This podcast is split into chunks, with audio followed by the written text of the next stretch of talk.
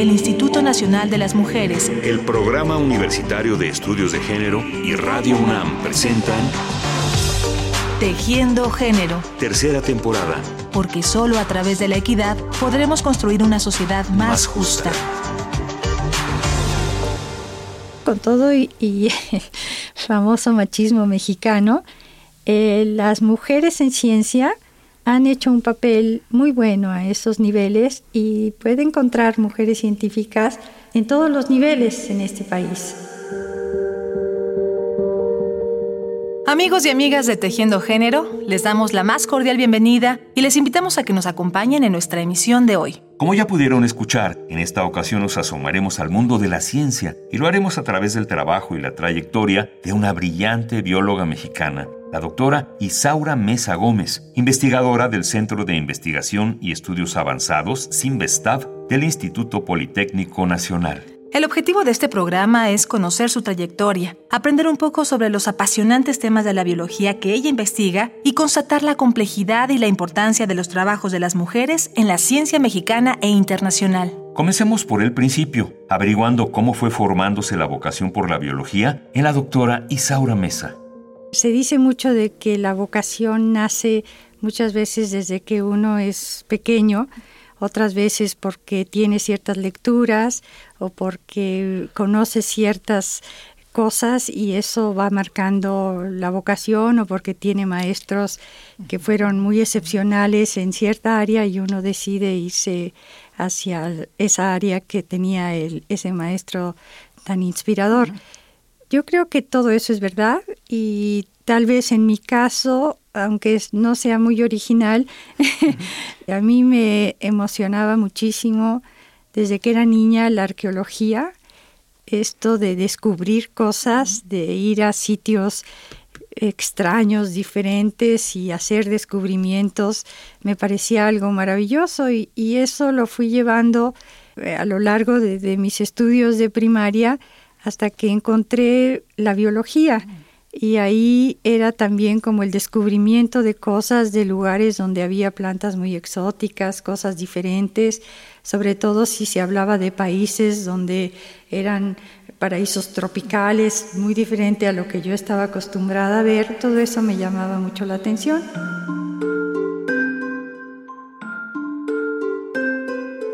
Y después hubo lecturas como eran los el famoso libro llamado Cazadores de microbios o Drogas mágicas o eh, La incógnita del hombre, cosas así en donde se iban señalando la vida y la obra de todos estos investigadores que a mí me parecía fascinante porque exactamente estaban haciendo lo que yo había pensado que yo iba a hacer algún día, ¿no?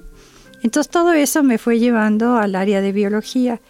Y recuerdo que cuando yo estaba en secundaria hubo el descubrimiento, pues no descubrimiento, pero se regresaron las islas Revillagigedo a México y era como una tierra incógnita porque pues nadie vivía ahí y de repente se regresaba eso como parte de México y yo leía que ahí iba a haber un grupo de científicos que irían ahí a clasificar las plantas y ver cuál era la, la vida que existía en esas islas y a mí eso me pareció como lo más fascinante del mundo y entonces hice mi decisión de que lo que yo quería era ser bióloga y irme por esos caminos de descubrimientos de cosas. Isaura Mesa concluyó su doctorado en biología en la Universidad de Berkeley en el año 1972 y cursó la carrera en la UNAM en la década de los 60. Pero escuchemos ahora cómo fue encontrando su propia ruta en esa compleja disciplina del conocimiento. Yo ya la licenciatura la hice en la UNAM, en la Facultad de Ciencias. Ahora, cuando llegué a la universidad, ya estudiar tanto las plantas y los animales no me pareció tan emocionante porque había que estudiar si tenían tres patitas o dos patitas o si tenían un flagelo o un pseudópodo o lo que fuera.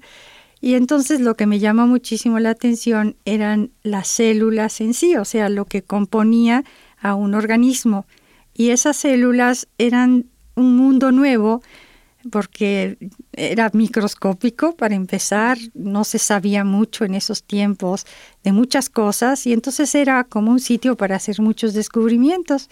Y por ahí me fui yendo hasta llegar a especializarme en lo que se una rama de la biología que es la biología celular, que precisamente va a estudiar todas las funciones y todas las características de las células. Y pues así fue como empecé. Y después hice una maestría en bioquímica, porque ya para entonces las células no solo era la parte que uno podía describir, sino había que entender cómo funcionaba y todos los mecanismos. Y entonces había que saber bioquímica y fisiología. Y entonces hice una maestría en bioquímica en el CIMBESTAB. Después de que hice la maestría, me fui a hacer un doctorado en la Universidad de California en Berkeley, en donde ya específicamente estudié unos órganos específicos de las células que había que purificar, aislar para determinar cómo estaban constituidos y cómo es que podían funcionar. Y así fue como llegué a entender y a estudiar algo de lo que era el interior de las células, que era lo que a mí me había fascinado desde los tiempos en que era estudiante de biología.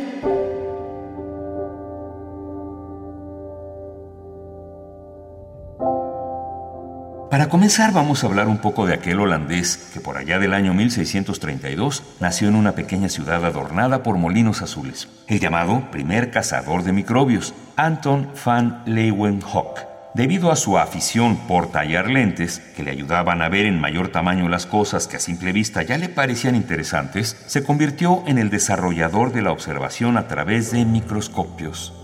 Esto que acabamos de escuchar son las primeras líneas del libro Cazadores de Microbios de Paul de Cruyff, que hace un momento mencionó la doctora Mesa como una de las lecturas que orientaron su vocación. Se trata de una bella obra de divulgación en la que se habla de los hombres que descubrieron y fueron conociendo a lo largo de muchos años las maravillas del mundo microscópico. Y sí, decimos hombres porque solo fueron varones por largo tiempo los protagonistas de esas historias. Anton van Leeuwenhoek, Lázaro Spallanzani, Louis Pasteur, Robert Koch. Sin embargo, ya en el siglo XX, la biología vivió grandes avances y las mujeres pudieron poco a poco incorporarse al estudio de esa ciencia. La biología es una de las ciencias que ha hecho una explosión en el siglo XX y en lo que llevamos del XXI. Y eso fue porque una vez que se pudieron determinar cuáles eran los componentes de la célula, se pudo también estudiar eh, cuáles eran las moléculas que las formaban. Entonces fue que se hicieron los descubrimientos sobre el ADN, el material genético, sobre el RNA, que es lo que es, el intermediario para ir de la información genética a tener proteínas, y las proteínas pues, son los componentes fundamentales de la mayoría de los organelos y que hay en una célula. Entonces, todos esos descubrimientos se hicieron en un periodo relativamente corto, por muchos tiempos se pudo hacer descripciones, se decía, pues son redonditos, son palitos, son cosas así, pero ya el, conocimiento molecular se dio en un periodo muy corto y el avance fue grandísimo, ¿no? Entonces se descubrió, una vez que se descubrió el material genético, se estudió cómo se hacía la transmisión de la información genética, cómo se sintetizaban las proteínas, cómo se organizaban cómo se formaban estructuras, cómo funcionaban las estructuras y finalmente pues cómo funcionan las células. Y ahora pues ya con esa base pues ahora se ha ido más adentro de lo que es el material genético y ahora conocemos cuáles son los genes, cómo funcionan los genes, qué se requiere para que los genes se activen o se desactiven, para que entonces funcionen o no funcionen las células, se produzcan organismos normales o enfermedades. Y todo eso ocurrió en un periodo muy rápido y estamos nosotros ahorita aprovechando ese conocimiento para todavía avanzar un poco más y entender particularmente, además de cómo funcionan todos los organismos, cuando funcionan mal. O sea, las patologías es muy importante como seres humanos que entendamos para en algún momento poderlas remediar. Y dentro de ese enorme campo de posibilidades que se abrió en la biología, la doctora Isaura Mesa fue encontrando un tema de interés muy singular, el movimiento de las células. Lo que me llamó mucho la atención de las células era darme cuenta que se mueven. Uno no tiene esa impresión, digo, uno ve un organismo y no piensa que todas las células de ese organismo están en movimiento constante. Entonces, cuando uno ve que eso es posible, es muy sorprendente. Entonces, una de las cosas que me llamó muchísimo la atención y a la que le he dedicado mucho tiempo, de hecho desde todos mis años de, estudiante, desde uh, el doctorado hasta el, hasta el presente, es entender cómo se mueven las células y cuál es la base molecular del movimiento celular y cómo eso va a repercutir en, en las funciones y en la conducta de las células. El tema de nuestra serie no es la biología, sino el género pero precisamente por ello nos interesa asomarnos a los aportes de las mujeres en la ciencia mexicana, porque muchas de ellas, como en el caso de la doctora Mesa, se están moviendo dentro de campos muy complejos y en la búsqueda de soluciones a problemas apremiantes. Isaura Mesa se ha especializado en el estudio del citoesqueleto, es decir, la estructura que da forma a las células y que permite la movilidad y la división celular, y con ello ha intentado reconocer el comportamiento de organismos patógenos causantes de dos enfermedades muy comunes en nuestro país, enfermedades de la pobreza, el dengue y la amibiasis. Y ya después, cuando hice el doctorado, empecé a trabajar precisamente con movimiento celular y cuando yo llegué a Berkeley, el grupo en el que estaba trabajando estaban viendo diferentes aspectos del citoesqueleto. Yo empecé mi trabajo con estas cosas en los 70 y pues ya había mucho avanzado. Ahora, a lo largo de mi carrera, he ido cambiando de sistemas, he trabajado con células epiteliales, con neuronas y con amibas o con células endoteliales que son infectadas por el virus del dengue.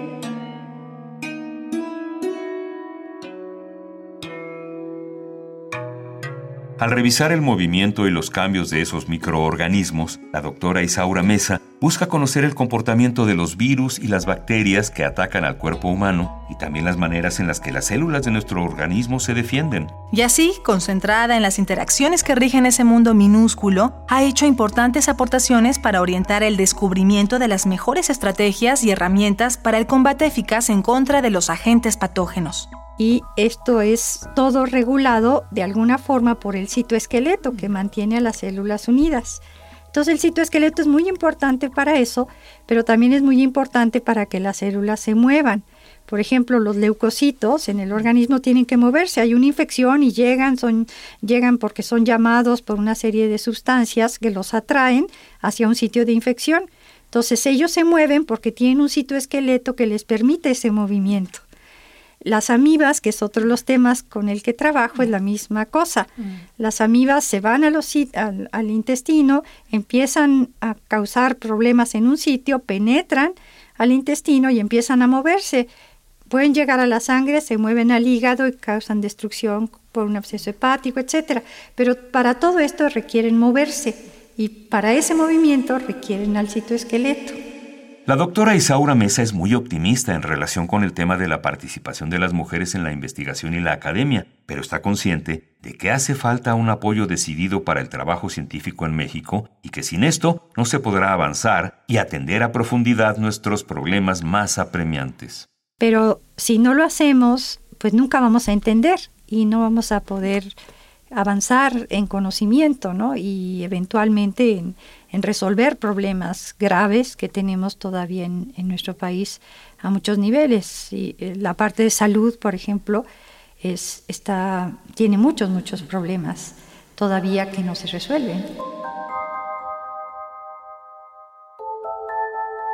Este trabajo requiere de mucho esfuerzo, concentración, disciplina y por supuesto tiempo. La doctora Isaura Mesa nos habla ahora de las estrategias que impulsaron en su momento las investigadoras del Instituto Politécnico Nacional para procurar condiciones adecuadas para el cuidado de sus hijos durante sus horas de trabajo. Ella junto con otras compañeras científicas se dio a la tarea de promover la construcción de una estancia infantil en el Centro de Investigación y Estudios Avanzados, CIMBESTAV. Y lo logró. A principios de los años 80, el Simvestav ya contaba con una guardería donde las madres científicas podían dejar a sus hijas e hijos mientras trabajaban. Aquí hay una tradición de tener cuidado de los niños a través de guarderías, cosa que en otros lados es muy costoso y o no existe. Entonces aquí Afortunadamente en los centros de investigación, en la mayoría de ellos, existe una guardería que ayuda mucho a que los hijos de las científicas o las estudiantes incluso que están haciendo una carrera científica puedan tener a sus niños y son atendidos.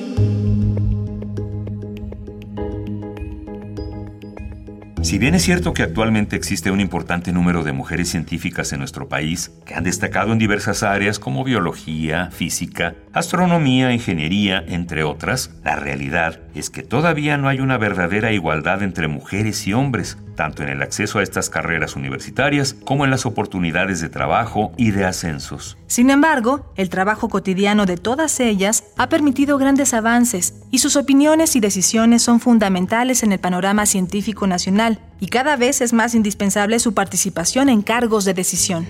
Por ello es importante destacar que la doctora Isaura Mesa fue la primera mujer en competir por la vicepresidencia de la Academia Mexicana de Ciencias, de la cual después sería tesorera, y que también fue presidenta y fundadora de la Sociedad Mexicana de Biología Celular. Es miembro del Sistema Nacional de Investigadores Nivel 3 y hasta hace unos años fue jefa del Departamento de Biomedicina Molecular del Centro de Investigación y Estudios Avanzados, INVESTAV, del Instituto Politécnico Nacional, área de la que ahora es investigadora titular y emérita. Y finalmente, dedicarse a cualquier profesión con cuerpo y alma, pues es duro. Entonces la ciencia en eso no es diferente. Hay que dedicarle tiempo y bueno, siendo mujer y teniendo una familia, también ese, a veces cuesta un poco de trabajo. Hay que tener una muy buena pareja para que lo entienda, para que lo comparta, para que quiera hacerlo. Y eso creo que ha ido cambiando con el tiempo. Ahora sí veo yo muchos chicos jóvenes que pueden hacer eso con su pareja, lo hacen con mucho gusto y creo que todo eso va a ser para bien. La carrera como científica, tal vez lo que tiene y que tienen que tener muy claro la gente que quiere dedicarse a eso es que es, es un trabajo de 150% de, de dedicación. No es algo que se puede hacer a ratitos, hay que ponerle mucho, mucho tiempo, mucho, mucho esfuerzo y estar con la cabeza dentro del trabajo, si no, nada funciona. Entonces, no es un trabajo que que todo el mundo quiere hacer. Muchas gracias a la doctora Isaura Mesa por esta conversación y gracias también por haberse asomado con curiosidad y disciplina a ese mundo microscópico en el que tanto ella como otras mujeres cada vez encuentran más respuestas para los problemas más urgentes de la humanidad. Y a ustedes, amigas y amigos, muchas gracias por su atención y hasta la próxima el Instituto Nacional de las Mujeres, el Programa Universitario de Estudios de Género y Radio UNAM presentaron Tejiendo Género. Tercera temporada. Porque solo a través de la equidad podremos construir una sociedad más, justa.